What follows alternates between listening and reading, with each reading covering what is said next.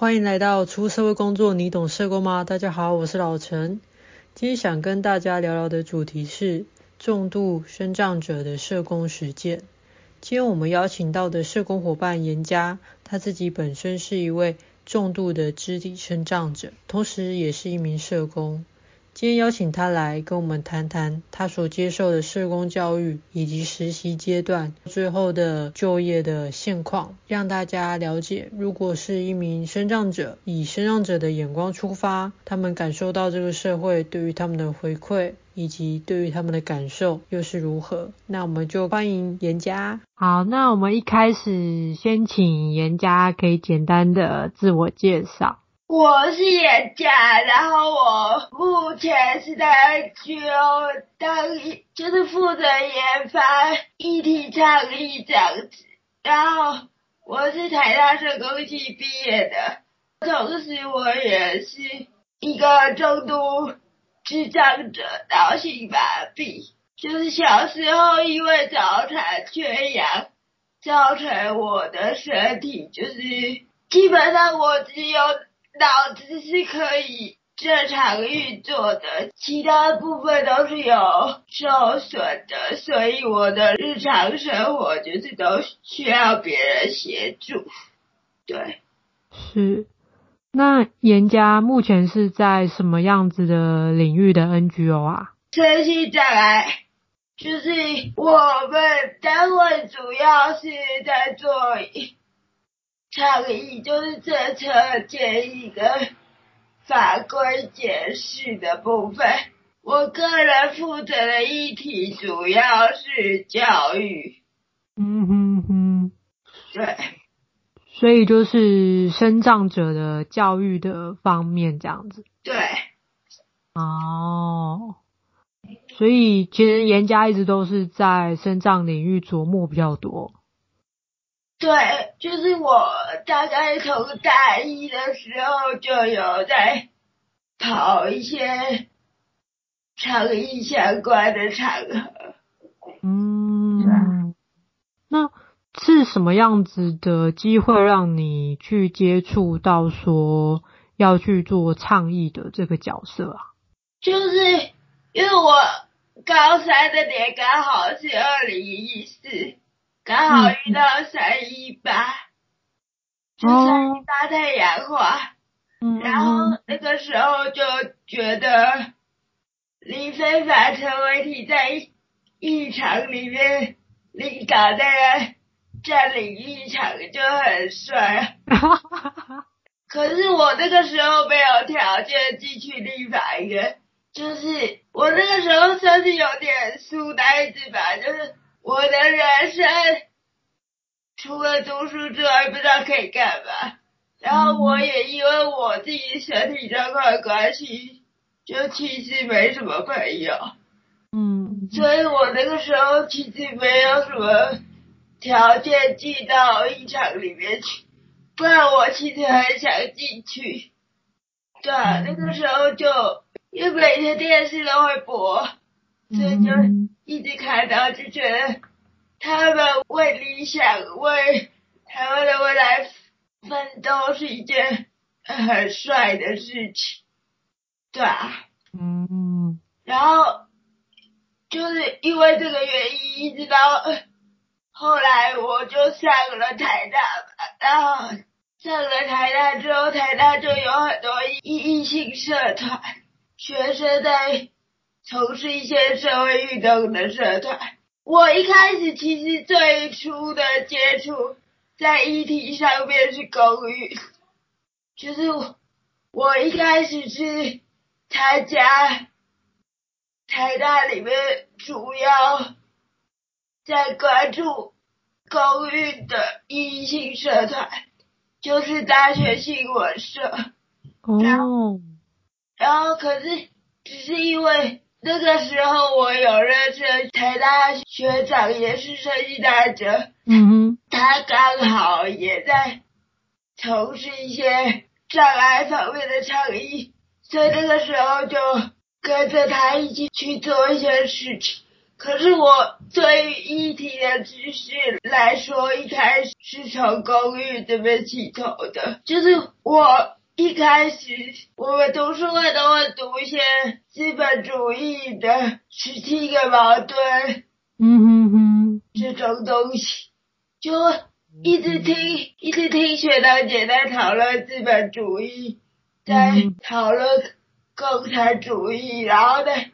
批判批判台湾的现状，就觉得他们很厉害。我一我一开始的基础是慢慢这样慢慢上来的。其实我一开始的知识并不是在社长领域那边吸取知识，我一开始是在公寓那边。对啊，嗯，其实刚才严家说到一个很重要的，就是要有一个批判的一个思维。对于一个在执行倡议运动的人，是一个很重要的特质，嗯，对不对？对啊，就是我以前高中以前就是那种乖乖牌，嗯，完全都在体制内生活，就是不会想什么批判的事。然后我还记得就是。我大一的时候，跟我的社团学长姐们去访调，就是去外外县市访问那些参与公寓的阿姨们，然后就是我们每天会回到住的地方讨讨论到四点，就是这对我来说是一个很棒的经验。我我就会觉得说，哇，原来。一个我以前认为对这个东西的认知可能是很表面的东西，原来可以讨论到这么多的事情，对啊。透过与别人交流，然后发现不同的观点，就是一个很大的收获，对不对？对。嗯。这边我再补充一下好了，就是我后来就参加那个公益社团吧。但是我们社团的传统就是大家都会在某一个组织里面去蹲点去帮忙。嗯哼哼。然后我就因为那个时候我也不太可能去一般的公寓，比如说我们那个时候有华龙，我们那个时候最大的就华龙，就是华龙办公。嗯。对，然后。那个时候，几乎社团里面有一半以上的学长姐都在华龙的办公组织里面帮忙，然后剩下还有一些学长姐可能在关注环境、土地都是很著名的议题。嗯，对啊，但是因为我的状况就是我不太可能那么容易的进到一个组织里面。因为我自己的身体状况，可是进入组织又是社团的传统，所以这个地方在我身上就形成了一个蛮大的矛盾和焦虑。就是我那个时候一直在想，那我可以去哪里？如果我要留在这个社团的话，那我可以去哪里？嗯，然后后来就想说。那我回归到我自己身上，我是一个障碍者。嗯哼。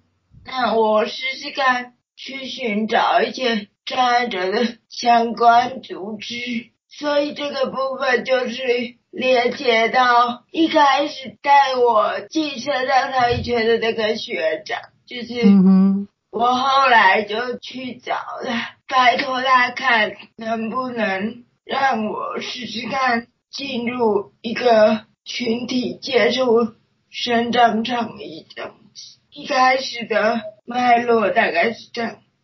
嗯哼，那刚才其实严家有讲到说，就是一开始其实也不是在身障领域，是想要投入倡议的这个运动嘛？对啊。也有提到说之前是就读台大社工系，那怎么会想要读社工系啊？是跟很多人一样是误打误撞。我那个时候的第一志愿是历史系，历史。然后我那个时候就是一心一意、全心全意想要念台大历史，但是呢，社区大学生社大学有一个单独的考试，嗯，在这是。嗯，以我的专业类别来说，去考这个考试是蛮有利的。然后，可是我平常做历届考古的时候，国文都可以考满分，因为那个考试其实比较简单。嗯，但是我在这台考场的那一天，就是不知道为什么国文就整个失常，考出来的成绩只有八十，八十分，就是在。当年度只有均标哦，因为台大历史系在我们那个考试的标准里面，国文的比重是不是比较重？国文是要顶标吧？哦，才可以填。是。然后我那个时候就觉得很沮丧，嗯，觉得我的梦要碎掉，碎掉了。我的人生从此完蛋了，黑白了这样吗？对啊，然后那个时候就是那一年刚好成大历史系有开学，嗯哼，然后我本来想说就是，哦对，这边补充一下，就是我们那个考试不是你想填什么科系都有，就是要看名额的，对不对？对啊，就是要看学校有没有开缺。然后我那一年刚好成大历史系有开缺，然后本来就是我自己已经下下定决心要跑去台南念书，然后有没有来？老陈是台南人。我后来上大学之后认识。很多台南朋友觉得台南的食物好像很好吃，也有点好奇我。如果当初真的下去台南念书，我的生活会是什么光景这样？然后那个时候就我爸妈也被我就算是烦到吧，就是也带我下去台南看学校。然后那个时候下去看之前，就有些联络他们那边的资源教室老师。嗯，资源教室就是大学里面在服务社长社的一个一个算是单位，对啊。然后他们学校的资源教室老师就有跟我还有我们。爸妈解释，我如果真的要继续读书，他们那边可以提供的一些协助和资源。嗯。然后，可是我记得非常清楚，就是老师就跟我讲说，你如果是彰化或台州人，嗯，那我会很欢迎你来念。但你是台北人的话，我觉得你这样人太远了，而且你，哦、而且你妈妈要陪你来的话，你们一个学期可能回家的次数会有限。哦。所以他那个时候就很鼓励我。嗯。看台大还可以填什么科技，就去填填看，反正台大要。转系还蛮容易的，我那个时候还不相信这件事情，结果后来发现台大要转系在某些科技上真的蛮容易的。哦，而且他跟我讲说，台大的资源比较多，嗯，然后所以他就鼓励我念台大，然后。后来就是因为这样子，所以我看了一下简章，就是台大还可以填什么科系，就社工，就是大社工，然后就填的，就莫名其妙就上了。我那个时候也不知道社工是什么，我在填社工系的时候，我也不知道他在干什么。对啊，就大家好像都这样。然后对，大概这就是我念社工系之前的历程。我觉得社工系教授如果不小心听到这一集，就觉得啊，怎么都误打误撞，分数到了才填社工 系，都没有很有心。但我们还现在都还在业界啊，至少，对啊，至少。那其实刚才我听到严家有提到，哎、欸，其实成大的是资源教室嘛，其实有些大学叫做辅导室，对不对？没有，现在大学都叫资源教室，开会都叫资源教室的，然后他基本上都是下辖在心辅中心之下，就是学务处的心辅中心。基本上都是类似这样的编制。嗯，他还对你蛮好，都会给你一些建议耶。对啊，我真的觉得还蛮感谢他的，对不对？对啊，就很蛮感激他。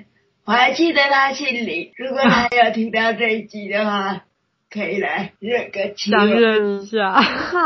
我现在过得很好，他当初，对啊，刚才有提到，其实。在选择社工系的时候，就说是生长者，其实会考量到说路途，或者是在这个学校硬体或者是软体，都是我们就读这间学校会考量的因素。可是，就是我进去之后才发现，台大的无障碍其实也没有没有很好。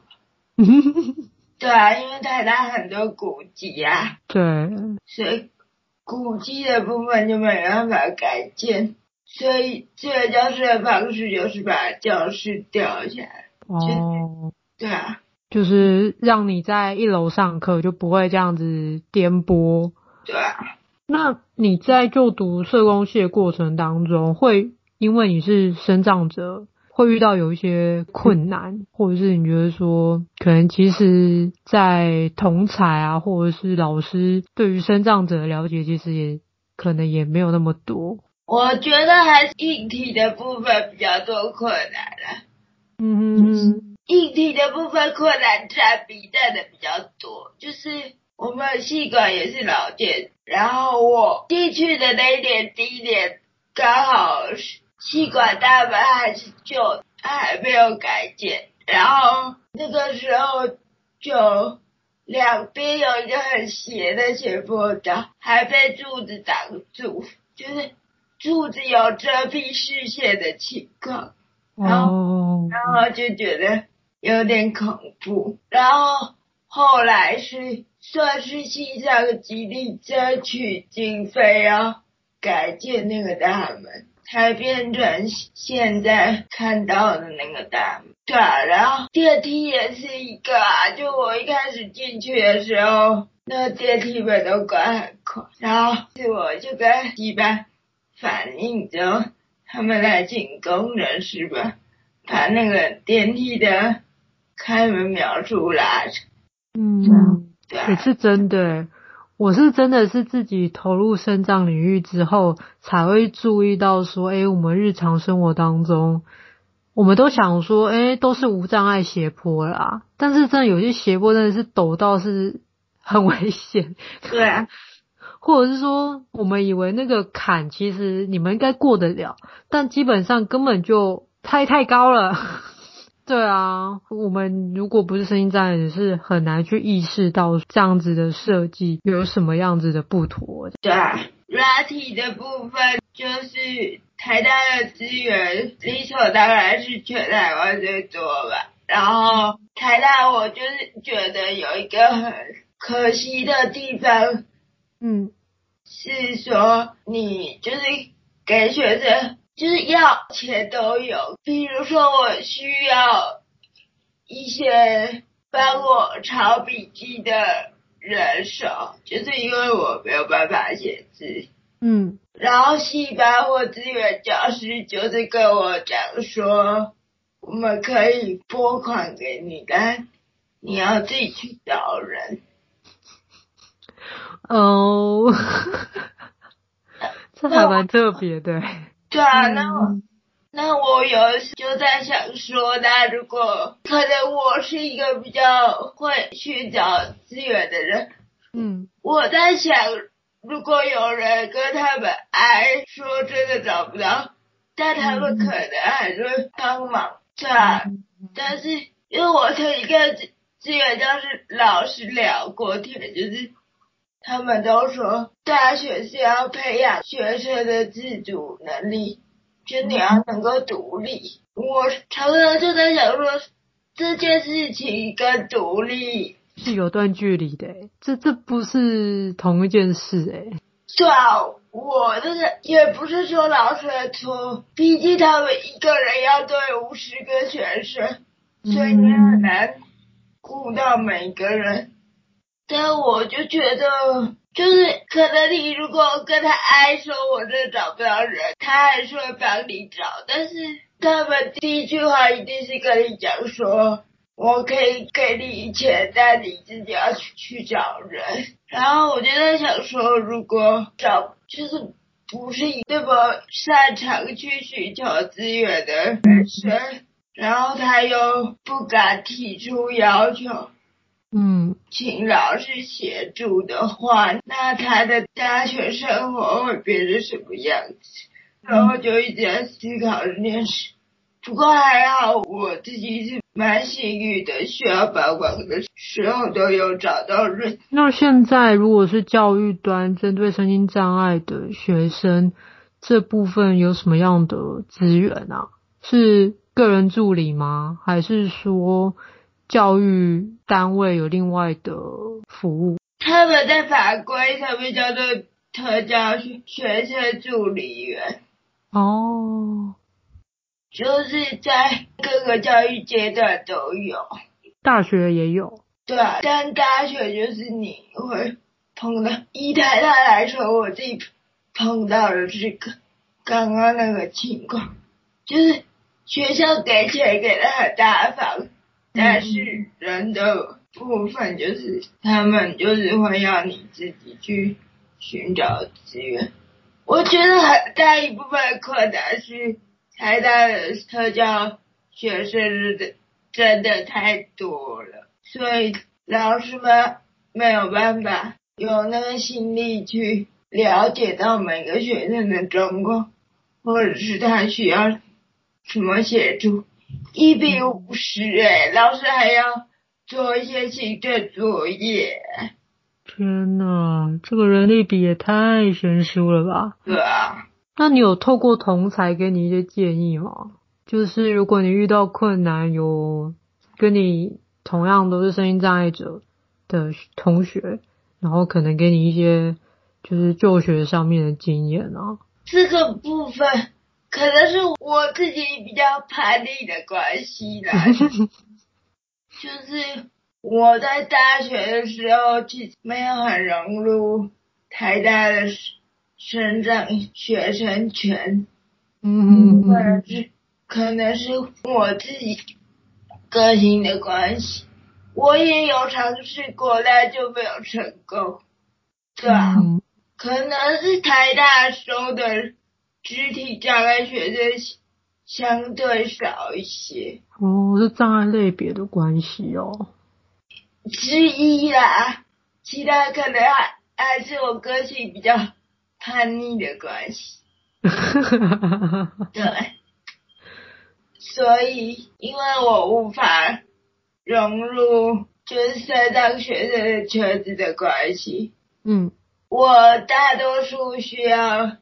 协助的时候，我还是回到系上或回到社团里面去寻求协助，找一些协助。然后我觉得我我那个时候遇到的最大的困难，其实是在我开始要长成一个独立的人的那个开始，到慢慢在长成的过程中。就是遇到了一些困难，因为我不再跟高中以以前一样是一个上课下课回家，这样子一个固定的模式。嗯，对啊，然后那个时候就会跟家里有一些冲突，然后我觉得我身边的支持系统算是蛮充足的，在那个时候。嗯，对啊，因为那个时候也有引发一些情绪困扰。嗯，对啊，就还蛮感谢那个时候身边人。嗯，可以再多说一点吗？是什么样子的？就是生活模式有一些改变，呃，有对于可能是家人的一些。原本有的想法不一样是吗？就是比如说我那个时候都会，因为就刚上大学嘛，觉得什么都要试一下。嗯。那个时候就同时搞好几个社团啊，每天在学校弄到十一点、十二点。哦。因为我都需要协助嘛。所以妈就会跟我来，跟我在学校，然后那个时候跟家里的关系就很紧张。嗯，以前跟家里的关系紧张是因为成绩，就是成绩起起落落这种事。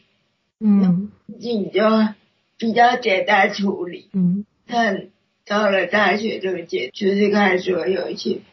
比较复杂的事，然后比如说就是我后来有个学校同学去社团朋友去外宿，然后爸妈也是很担心，对，嗯，那时候身边朋友就是很支持，对，所以还蛮感谢他们的。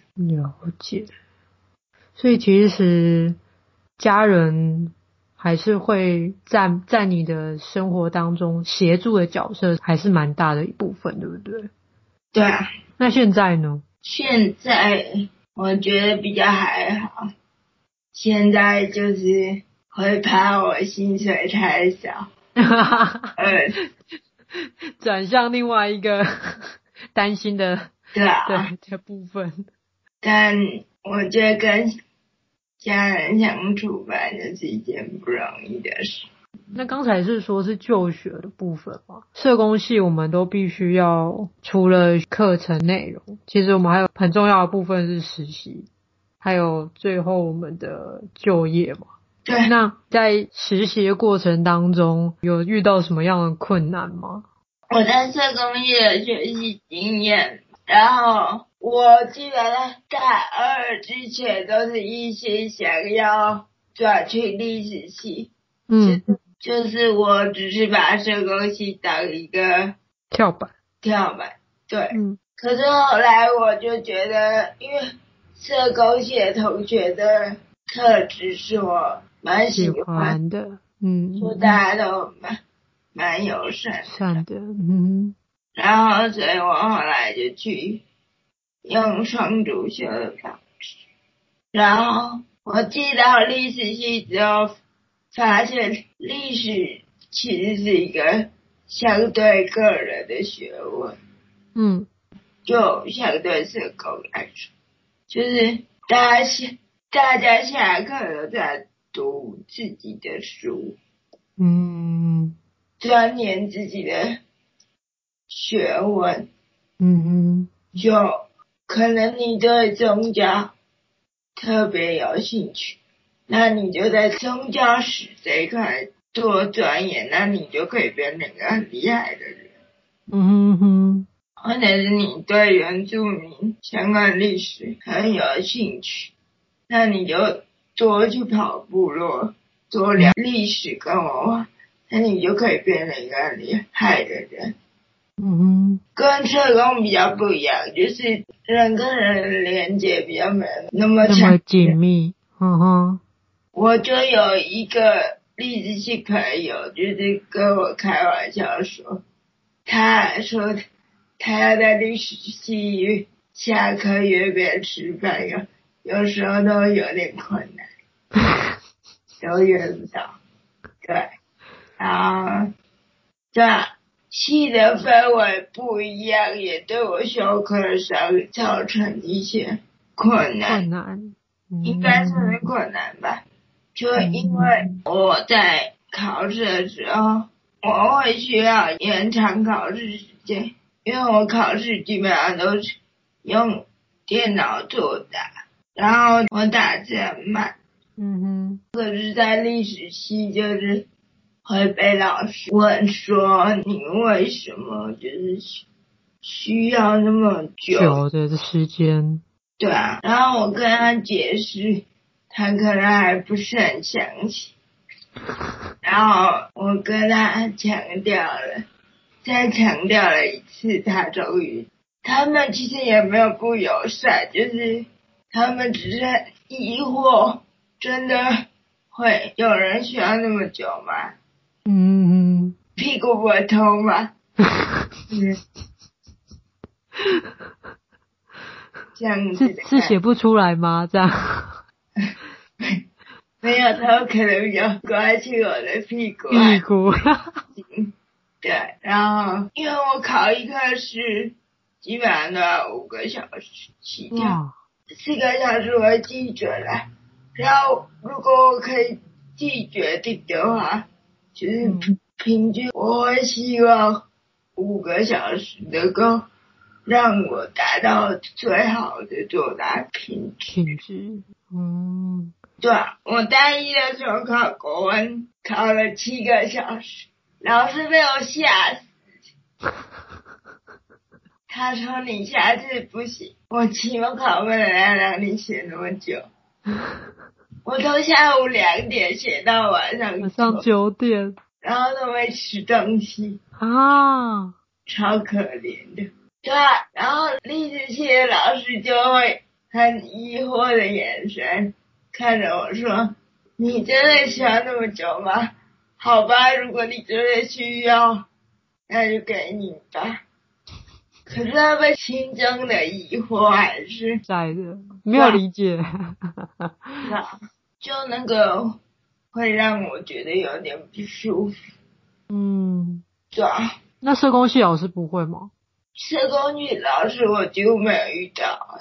他们都很理解我的状况，然后连林万亿老师就那个那个时候叫我们社工改，我本来想说他应该很忙，哇塞，他应该不会想要让我延长那么久，嗯，结果他还是给了我一倍四个小时的时间，可是我社工改还是考了他。所以你就知道，其实延长，其实不会写的还是不会写，延长时间只是让你写写完考卷而已，延长时间并不会增加作弊的风险，不是不然我社工改就不会考这么烂的。哈哈哈哈哈。其实还是不会写，但是还是需要这么长的时间。对啊。那当然也不是说全部历史系老师都这样啊。嗯，我也没有说历史系老师不友善，历史系某些老师比较不了解，像我成绩单学生的学习的状况。对啊，可能他们也比较少接触就身心障碍者的学生。对啊，所以能理解的比较有限，这样。应该是我在大学遇到最不舒服的一个经验就是。一个很有名的历史系老师，嗯，有出书的那种。哇！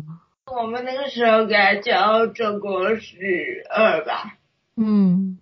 对啊，然后他期末考都要签到。嗯。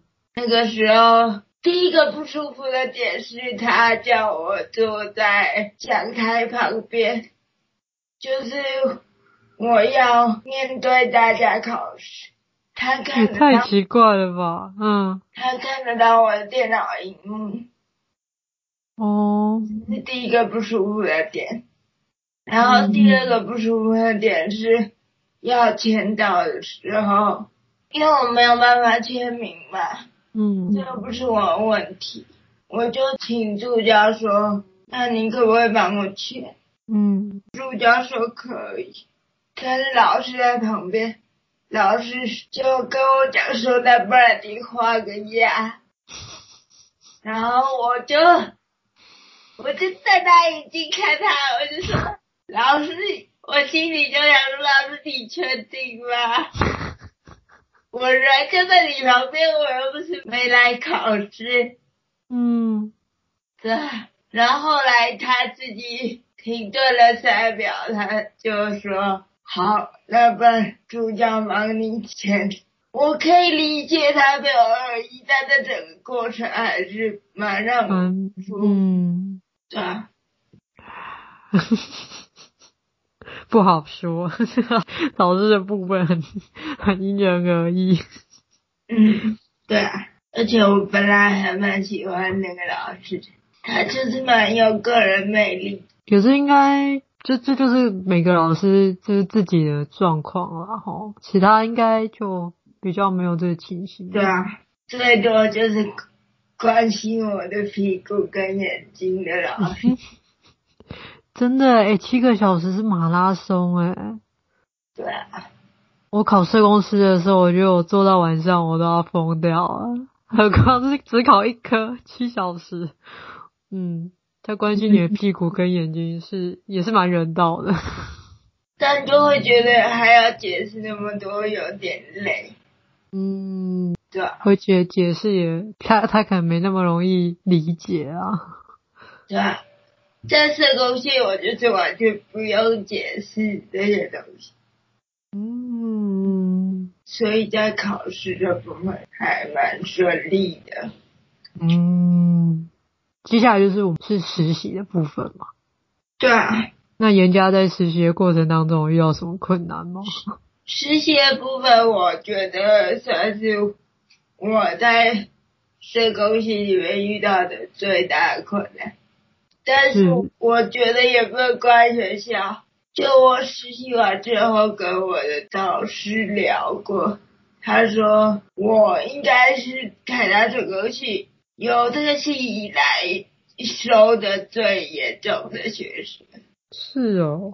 对啊，他说之前本来有一个，但是后来读到一半就休学了。嗯，对啊，但是我觉得。社工系学生要去实习，实在是一个，尤其对像我这么严重的障碍学生来说，是一个很大很大的挑战。就是包含那个时候申请实习，就是跟找工作投履历一样。对。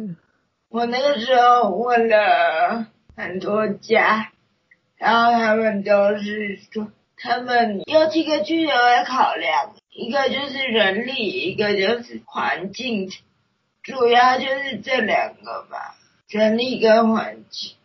人力，人力一个部分是就是没有适合的督导，或者是他们内部的编制没有多余的能量收拾。哦。然后。对啊，就我那个时候问了好几个，然后好不容易问到一个很欢迎我去面试的单位，嗯，他们在面试的时候还跟我讲说，就是希望我不用带协助者去上班，因为我们我那一年要想要进那家的实习生很多。嗯，然后我在想，是因为实习的很多，所以他们要选择的也很多，不一定要选择你这样子。对啊，那你当初还选择是不同领域的机构吗？还是说都是生长领域啊？我那个时候想说，生长领域。应该是最能够包容我的，然后但现实考量还是有环境跟人力上面的限制。嗯，因为毕竟如果我要去实习，机构还是要做一些环境上的调整，之后一个人要就我旁边要多一个位之类，嗯、对，然后反正我还去面试。面试完之后，我就知道我大概不会上，我还记得那天是三月三十一号，在补班，然后我中午接到电话说，督导说很抱歉你没有录取，嗯，然后我就很紧张的打去给戏班，戏班，嗯，说我接下来该怎么办？因为、嗯、机构大部分那个实习。面试都是在同一个阶段就会告一段落。七月就要实习，然后我，嗯，我到四月还没有实习机构，对啊，那个时候就很紧张，学校大概也不知所措吧。嗯，然后，然后那个时候他们就决定把我安排在一个老人领域的机构。嗯。就系主任就跟我讲说，老人的机构环境应该蛮适合你的。然后我那时候就就回应到我叛逆的个性吧。是。那个时候就觉得我好像没有那么喜欢老人领域。志不在此啊。对啊。然后我那个时候就是想说，那不然我自己。拼拼看，反正我毕业压力应该也还好。如果再延个一学期，应该也还也还好。这样，嗯。然后那个时候就没有想太多，就想着自己拼命干。我。那个时候就透过自己的人际网络去问，嗯，然后就很幸运没有问到。然后那个时候我面试前一天，因为我第一个面试的时候很紧张，准备超久。嗯。然后我第二个面试就想是算了，顺其自然。是啊。嗯。督导就跟我聊了超过一个小时吧。嗯。然后当下就，哇。当下就签约就是。七月见，嗯，然后我我的第一个实习就这样尘埃落定，对吧？那你实习过程当中有什么样比较不一样的经验吗？实习过程当中，其实我觉得要从实习找实习的过程中，嗯、老师们一直在跟我强调说。强调可能是我自己的解读啦，就是我的感觉是的，他们会一直在个，也不是全部的老师啊，就是有一些可能比较担心我会受伤的老师，他们就会一直在跟我打预防针，说就是你可能会遇到什么状况这样你可能会遇到什么状状况，或者是你可能就是只能待在观察者的角度去学习。嗯。然后我那时候就觉得很疑惑，就是我为什么一定要只能待在观察者的角度去学习？或者是你们你们为什么觉得我会遇到那些状况，而我没有办法自己找方法？解决，就是他们好像很想要保护我，就是我觉得这个过程的对话，其实那个时候让我觉得蛮疲累的，就是我在这一开始的时候没有得到我想要的帮助，嗯，就是我觉得也不能怪老师，他们可能没有遇到那么就是对自己。那么有比较有自己的想法的学生，对啊，嗯，我还记得那时候我要去实习的时候，老师还跟我讲说：“那你是不是要带妈妈去上班？”这黑人问号。对啊，然后我那个时候就觉得，哎，我为什么要带妈妈去上班？然后我那个时候就很积极的去。跟戏班张罗我的各处补助的经费，嗯，然后但是他们还是一样就是要我自己去找人，但费用不用担心这样子。对啊，就是后来也找到，就是蛮幸运的。但我现在要讲，就是老师们可能要看学生特质去应对，就是像我在那个学生听到这种话，我不会觉得是保护我，我会觉得是很消遣的一种。嗯嗯，就是我会觉得你们你没有在给我我需要的协助，跟我讲说我会遇到什么困难，但我自己都还没有实际去经历过，我怎么知道困难长什么样子？又怎么知道我不能够解决这些事情？对啊，就是其实很每个人的经验是不一样的，不是。都能去类推，或者是说，呃，遇到状况或是应对方式都是这样子的。对啊，他们可能太害怕我受伤了，或是在他们既定印象里面，就是这样子的学生势必就是有需要很大的支持，需要很密度很高的关注，或者是说，哦，他一定会比其他学生有更多的困难。等等的很多的想象，对，但实际上还是学生自己要去尝试，要去面对啊。我觉得高密度的关注到也没有关系。我觉得同学是老师，我只就是我自己个人，我知道老师的利益良善，我不喜欢就是老师先把我预设我遇到什么事情。然后可能还还会预设我的工作内容。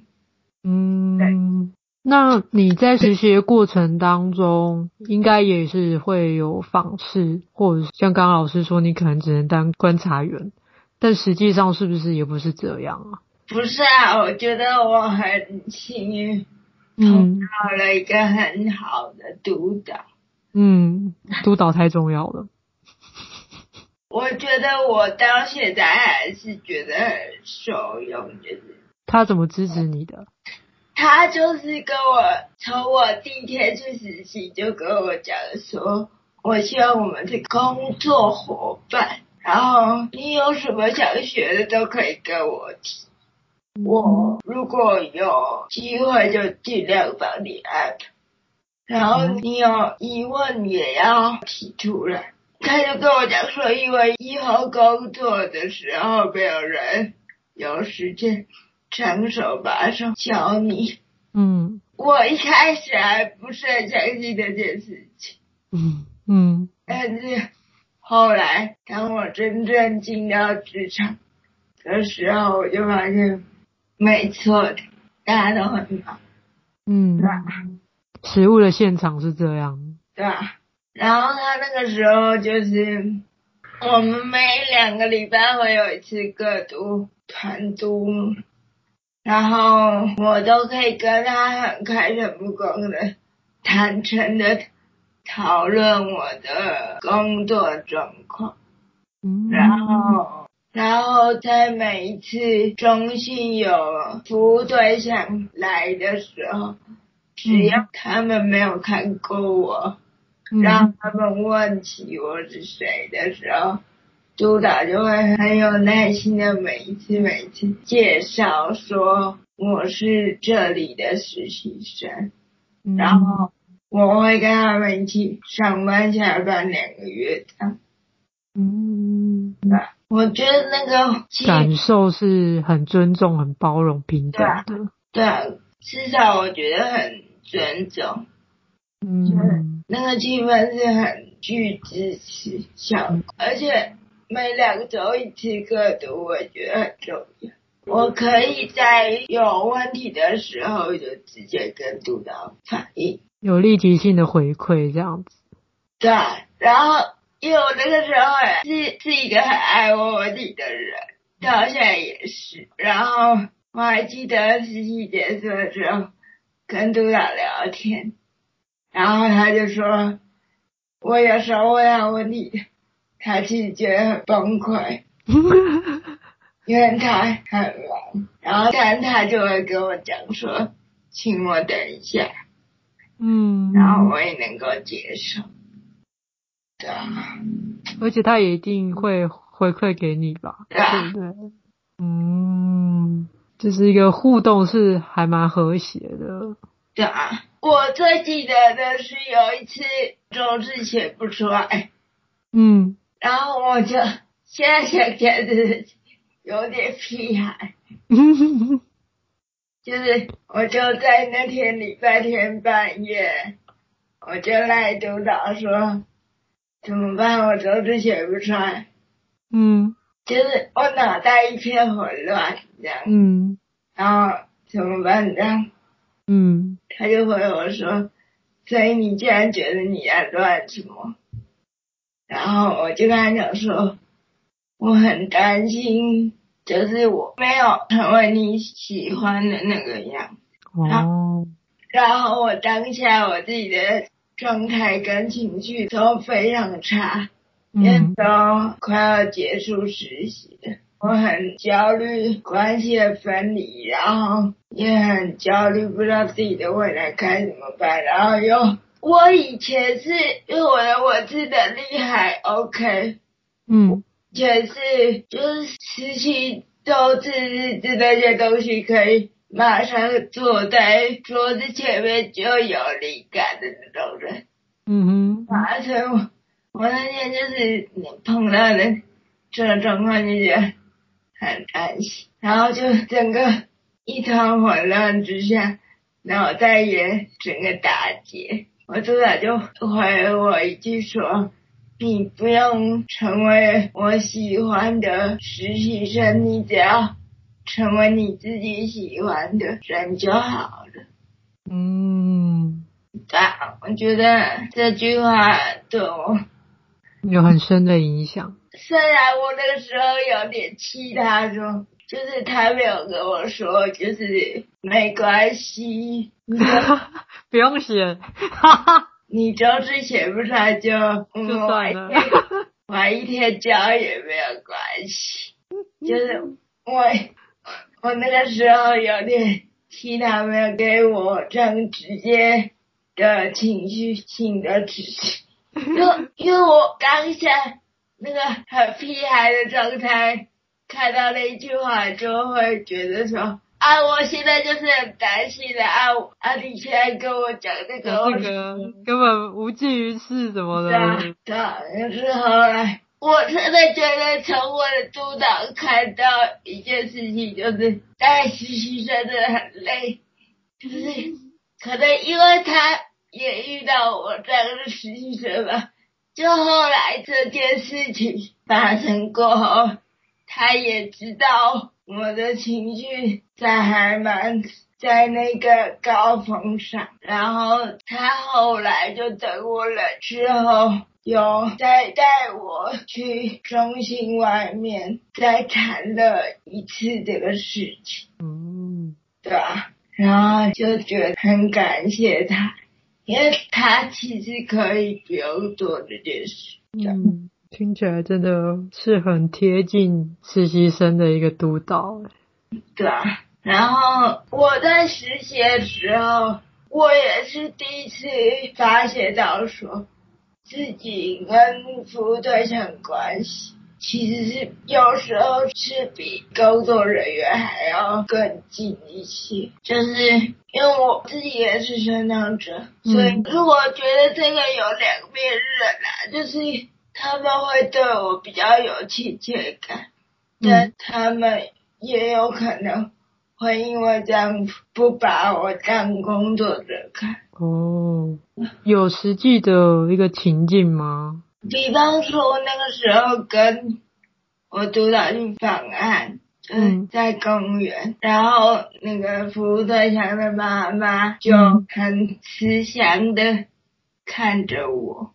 慈祥，嗯，然后他就问我督导说：“这个妹妹是谁？”然后我督导就她是我们的实习生。然后那个就是服务对象的妈妈，那个阿姨就眼神突然转变了一下，她就从原本慈祥开始反对，就是觉得我很厉害的这哦，他也投射一个敬佩你的一个眼光。是啊，嗯，就是他就说哇，那这样很厉害，然后我其实根根本就不觉得，也没做什么这样。对啊，我就只是一个跟屁虫。为了要毕业，所以来实习的一个实习生。对啊，还有一个事情，那个时候反正就是有一个服务对象讲了我不是很喜欢听的话，嗯，他还问我说我有没有在听他讲话，嗯，就觉得很崩溃。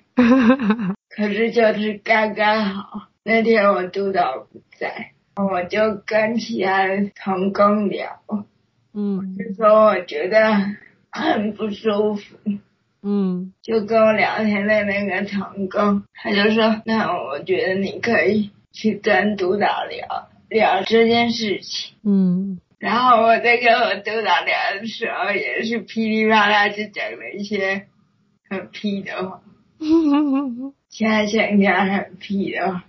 是，反正我我就说我很讨厌那个服务对象，对之类的，然后我突然就很耐着性子吗？对，他就很平心静气的、很严肃的跟我讲说，你可以讨厌他，但你不能影响他接受服务的权利。哦。哇，还是很理智的跟你说。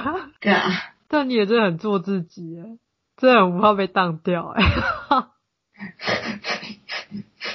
欸，他不知道打你成绩吗？我觉得我那个时候就是一个屁孩，我说到成绩的时候还跟督导吵架。你是很勇敢的，吵什么？你给的太低了吗？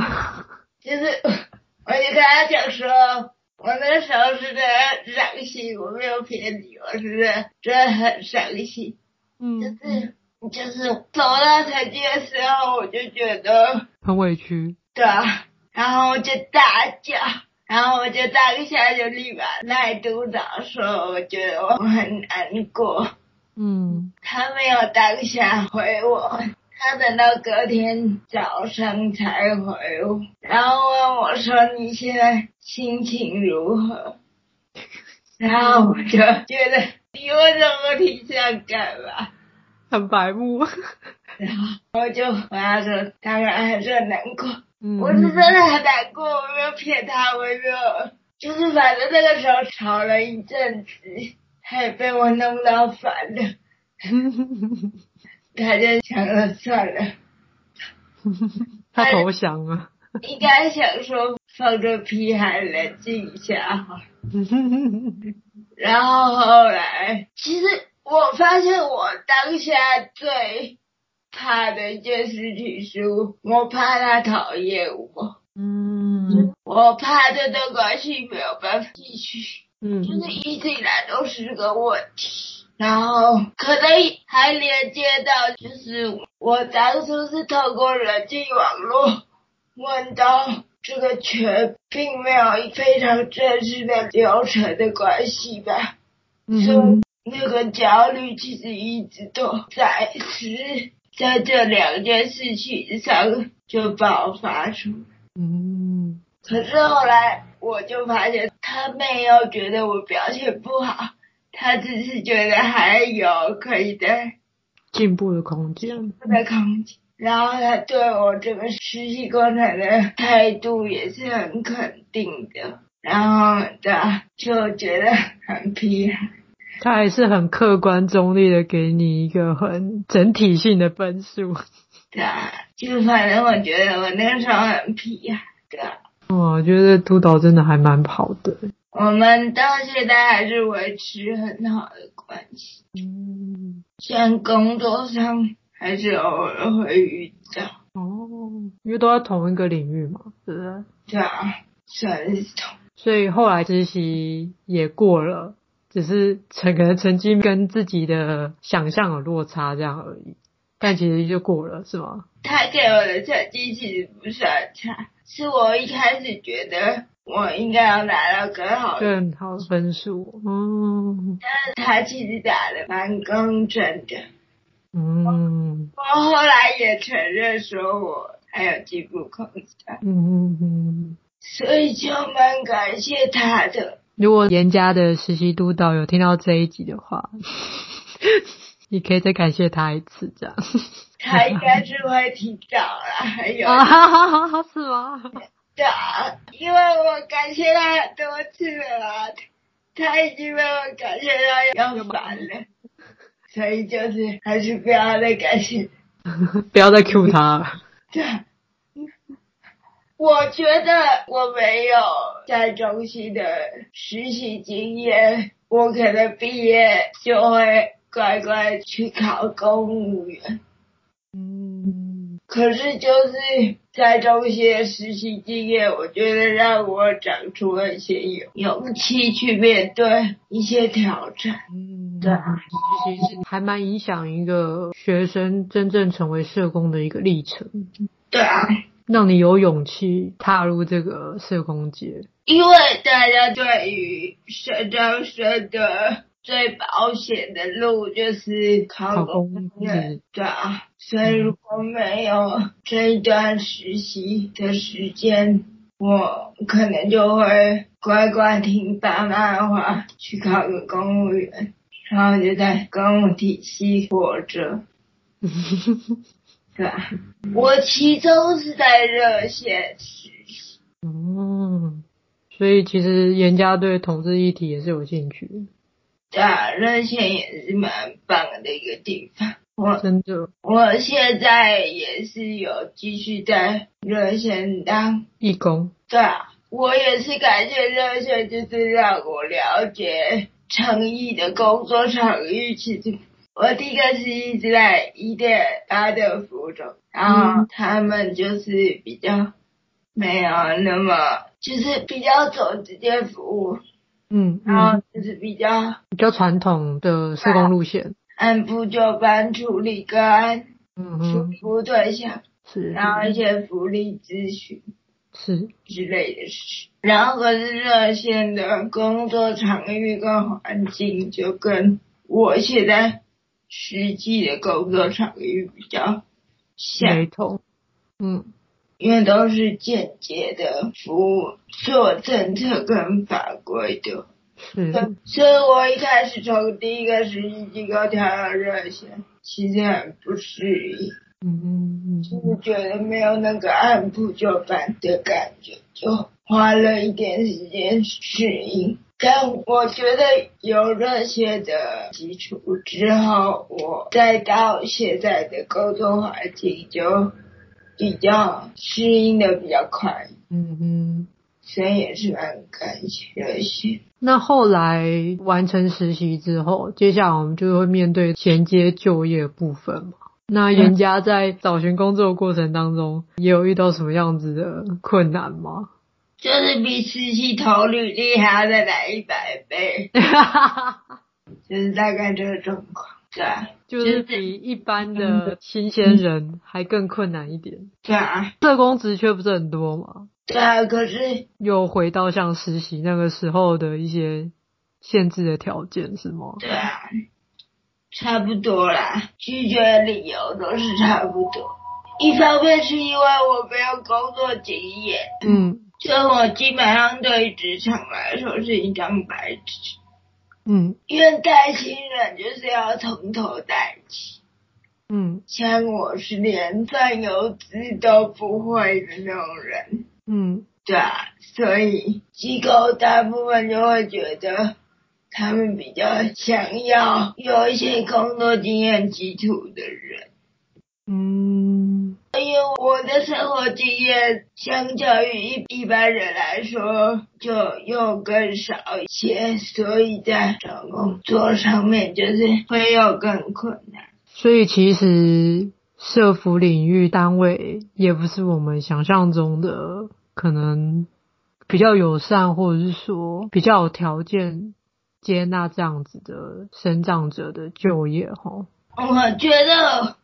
回到一个很现实的层面是，员工机构也需要有英语嘛，嗯，所以他会期待员工有一定的工作上的效能，对啊，啊，我的工作效能一定会比其他人低，因为我生理上的限制，嗯，这是没有办法的事情，嗯哼，然后再加上我的。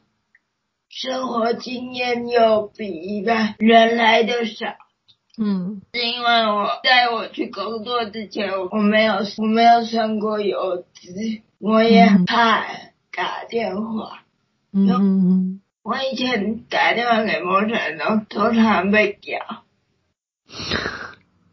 为什么？讲话太慢是吗？对啊，他们就会说看到底会不会讲话，然后我们就一个字。嗯然后，嗯、然后会很情绪性的字眼，这样，或者是就会很紧张，一直喂喂喂喂喂想说怎么都不讲话之类的。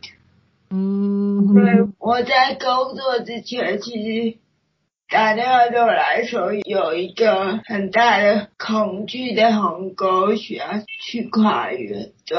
然后我以前也没算过账。所以，对啊，我在要进入职场，有一些生活经验的缺乏，才是我的劣势，对啊，有很多的空白，还是要从零开始去学习，对啊，嗯嗯。然后，其实我也有一个蛮大的焦虑跟担心是，就是我在工作场域里面，我我的手脚没有那么灵活，嗯。所以应该说是我的手脚没有任何的功能在体力活这方面，所以自己其实也会蛮大一部分的焦虑跟担心是在于，就是我会不会没有办法分担办公室的体力活这件事情，会对同事造成负担。嗯，对啊。目前还在慢慢适应中。对啊，后来是怎么去克服的？这个单位让你有这些担心吗？就是体力负担部分的担心还是有。嗯，就我主管也有鼓励我说，可以请我身旁的各助，就是代替我去做这件事情，因为各助本来就是手脚的延伸。对啊。所以目前就还在慢慢调试。对啊，我也在思考什么样的体力活，就是体力或者是跑腿之类的事情上面的负担，会是让我跟同事能够达到一个平衡的。嗯，所以主要作业的时候是使用个人助理。那有植物在设计吗？有啊，那个时候单位就有协助我申请植物在设计的服务。嗯哼，但是我觉得植物在设计有一个对我来说很明显的缺点，就是在人力协助的部分，就是很明显的够时数不够。嗯哼，就是。就是他会把我的工作内容分成很细的好几块，嗯嗯，然后就一块一块来评估这个步骤可能需要多少时数，可是我就会觉得这样的评估其实没有很符合实际需求的。嗯，怎么说？就是因为他时数不够啊。所以他需要的钱最高，目前是每个月六十小时。嗯，每个月六十小时，就跟个助一样哎、欸。有些县市最高补助是六十小时啊，如果超过的话，就是用专签的方式。台北市是个社政的个助，升专签可以最高到一百。嗯嗯嗯。但我觉得也是很奇怪，嗯，就是他一定要限制你社会参与，在职场就不算是社会参与，因为在职场有劳动部提供的人力协助。嗯，就跟在教育一样啊，好像各处也不太能进入到大学体系吧？我觉得。对啊，就是各自独立，我觉得很奇怪。的确，就是有蛮多生长者对于这个觉得是诟病啊。对啊。所以其实严家现在也现在是出社会多久啊？我真正找到工作到现在九个月。嗯，也快满一年了。对啊。那其实生活上跟工作上，其实跟学校的生活应该也差异很大哈。有差异啦，但不到很大。不会很大。嗯，因为我刚刚有提到，我从大学就开始接触倡议，嗯哼，但是我现在也是在做倡议，所以就没有感觉差异很大。比较需要习惯的是在工作上比较需要注意的，妹妹哥哥，嗯，就是的。以前当学生的时候，比较不会注意到这些细节。嗯，好。那其实刚才人家，我们一开始是提到人家在是学生的时候，可能在社工的养成、就学阶段遇到困难，然后到我们最后求职的历程，到目前现在已经是一个算趋于稳定的生活状态嘛，对吧？对啊。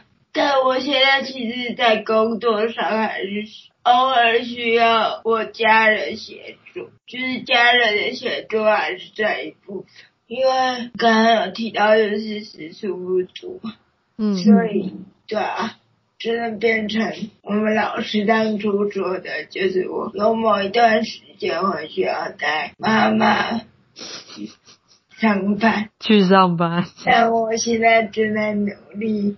朝不要带妈妈去上班的目标迈进，是吧？就继续努力。是。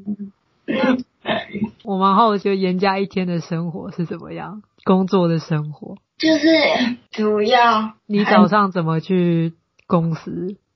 一样就是搭捷运这样。对啊，我家离我办公室蛮近的。这、啊、太重要了，可以睡饱饱。搭捷运，三站两站就到了。对啊，但是基本上如果我爸没有出差，我还是搭我爸车去。嗯、所以就是还还是要配合我爸上班时间。嗯哼，对啊。那到了办公室。基本上就是内勤比较多嘛，因为倡议也不一定，有的时候会需要开会啊，嗯嗯，有一些活动的团体讨论，对啊之类的，有一些活动记者会，或者是跟政府单位开会之类的，嗯，比较多是会议的部分，对。嗯，应该也很多需要打电话去做协调，或者是文件往返吧。对，所以我一开始非常的崩溃。崩溃。就是我没有骗你，就是我一开始是连电话打起来都不敢的那一种人。嗯，就是我一开始可能。前半年我要打一通电话，我要心理建设个一个早上，需要酝酿的。对啊，然后可能打电话出去的声音还是结结巴巴的，嗯，然后就觉得每一通电话都很崩溃。然后前半年我打任何一通电话都是在我的心理建设上。都一定要是逼不得已，其实我一定要没有找到其他办法，或是其他办法的行不通了才要打这通电话。他还没回，其实我一定必须要打这通电话，才能完成我的工作的时候，我才会去选择打这通电话。我觉得转捩点是在我自己有一天突然想说，这个好像也蛮急的，那不然就继续跟打电话聘请好了。嗯，那我我有一天就自己心甘情愿拿钱，电话筒，然后可能我声音也蛮好认的。嗯，然后对方就说。你是人家，然后就说我是，然后打完电话之后，觉得体验的感觉还不错，对啊，觉得平安无事，平安无事，灵魂还在，好像没有像我前几次那样结结巴巴，然后还要喘很大口气的时候，就。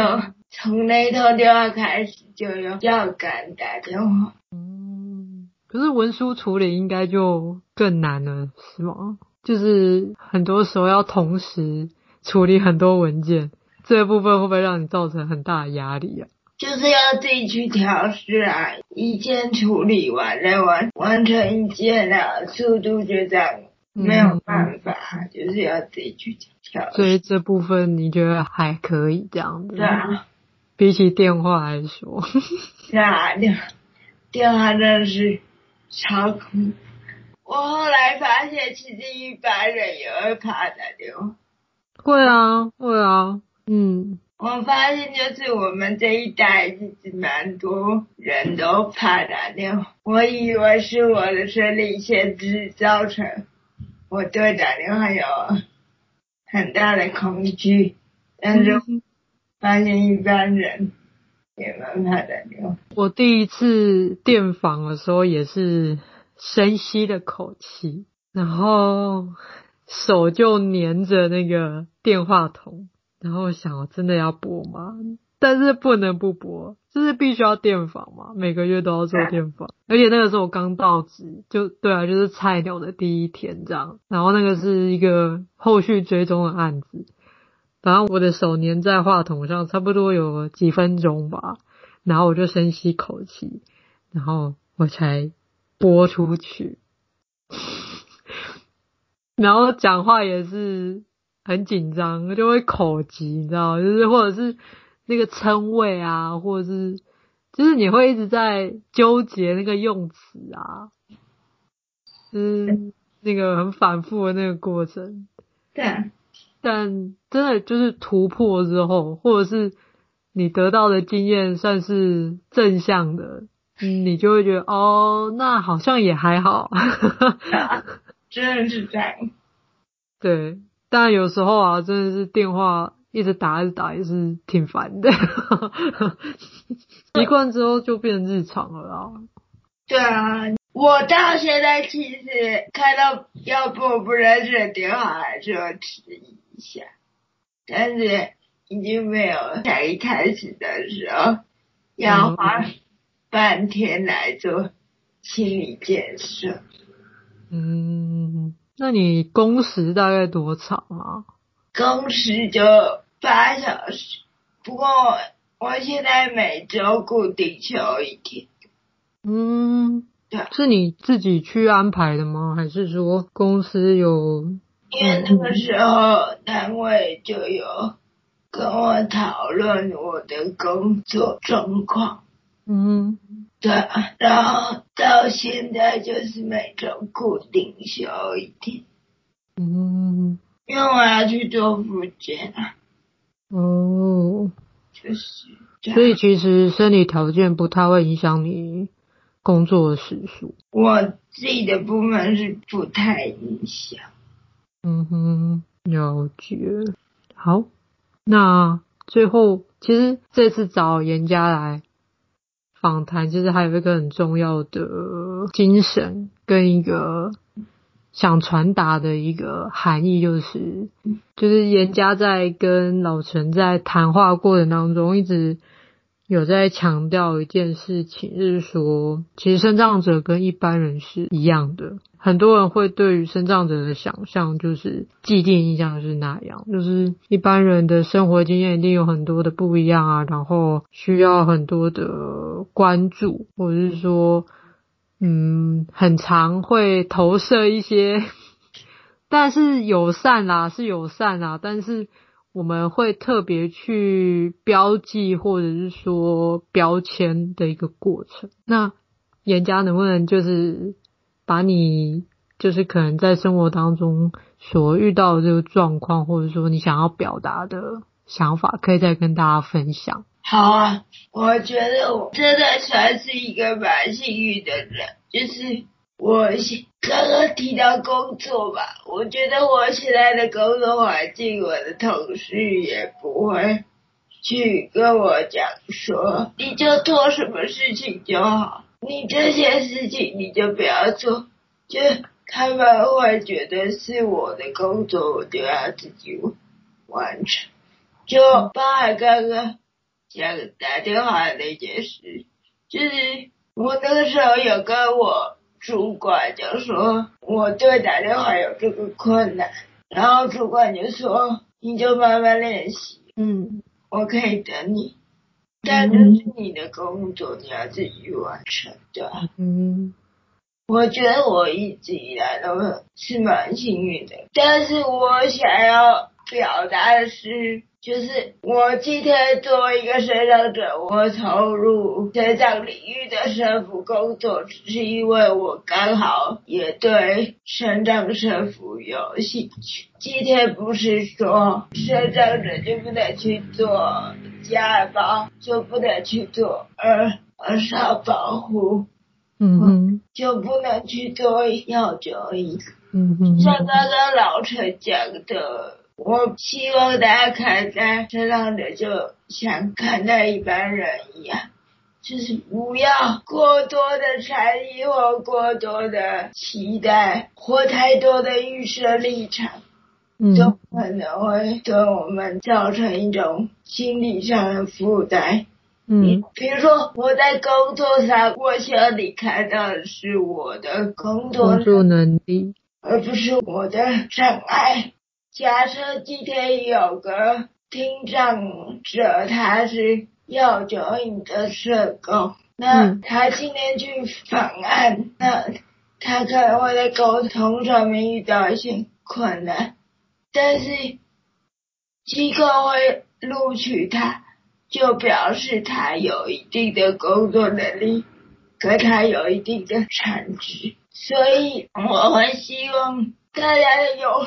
友善可以表现在一些实质的方面上，比如说，对听障者可能就就是讲话要慢一点，口型要清楚一点，嗯之类的，而不是去质疑这个人是不是因为他的障碍而不能做好他的工作。是。然后也拜托，尽量不要在捷运电梯里插队。插队是一个啦，就是不要在捷运电梯里跟我说，用用闪闪发亮的眼睛看着我，说你很棒。还有，如果各位的妈妈或叔叔阿姨会做这种事情。那那拜托，帮我劝劝他，不要做这种事情。帮我多按几秒电梯门，我就会很感谢他。对啊。真的很尴尬哎，真的太多。实质的一些行动，会比这一些嗯言语上面的鼓励来有用一些。真的太多。那当下你不是？也也是很难回应吧，你应该就说啊谢谢这样吧，就笑笑说谢谢。啊，不然能怎样？我觉得那个闪闪发亮的眼神也也很无奈，就是像我仿那视障的那个家风，家风，对，然后他就很好笑的说，都会说啊，你好棒哦，你走出来了。是怎样？是没有看过身心障碍的走出来吗？谁不能走出来？大家都在外面。哈哈哈哈哈！大家都在外面，这个好笑。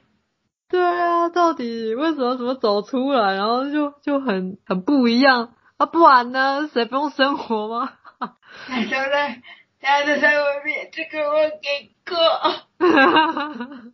这很好笑。对啊，还是会很常遇到什么阿姨问我说，我现在要去哪？嗯，然后我说我要去上班，或者是。之类的，我要去参加活动之类的，他们就会露出一种闪闪发亮的眼神，嗯、就是说你很厉害这样子。然后他们就是可能对身障者的想象，就是只有在机构里或者是去上课。之类的吧，对啊，但是身障者就可以大家过一样的生活，就是他们会自己把身障者包装成很多个励志的故事。嗯，对，我觉得就回到社工领域来讲，我是真的很希望大家不要觉得身障者就只能做身障领域的社工。嗯，或者是身障者的生理限制一定会对他的工作效能一定会比别人差，可能他的工作效能会比别人差没错，但是他会找方法去解决这件事情。对啊，所以就是大家不要先预设太多的立场，或先入为主的一些想法，就是可能进来是被被人家可怜，或者是。我相信会有人有这样的想，嗯，对啊。好，那颜家还有什么想要跟大家补充，或者是想要透过这个频道跟听众朋友说的吗？就是我真的想要再强调一次，就是，嗯，这样的就是一般人，我们也要七情六欲，也会想要谈恋爱、逛街、跟朋友吃饭，嗯，这些都是。很平常的事，也会需要工作，也会需要，也会需要发泄一下压力。就是你们会做的事情，我们都会做啦，所以不要再用一些很奇特的眼神 看着身障者，也不要随便塞钱给。我累嘞，是啊。虽然没有人不爱钱，可是 还是会觉得有点奇怪。嗯，你遇过？有啊，招待啦。我上个礼拜才遇到一个。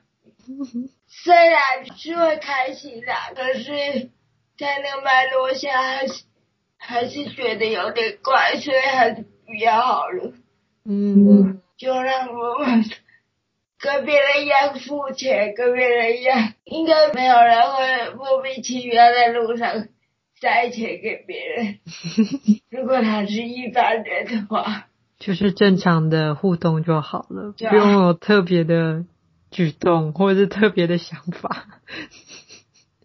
对啊，有时候去吃饭都会被招待一些小菜之类的，就觉得。好像受的不是很心心安的，所以还是不要好。好哦，如果有收听这一集的听众朋友，就是假如你身边有身障的朋友或者身障的民众，我们就是以一般的互动就好了，过多的特殊的一些方式可能好。那我们今天的访谈就到这边。好，好，谢谢严家。拜拜，拜拜。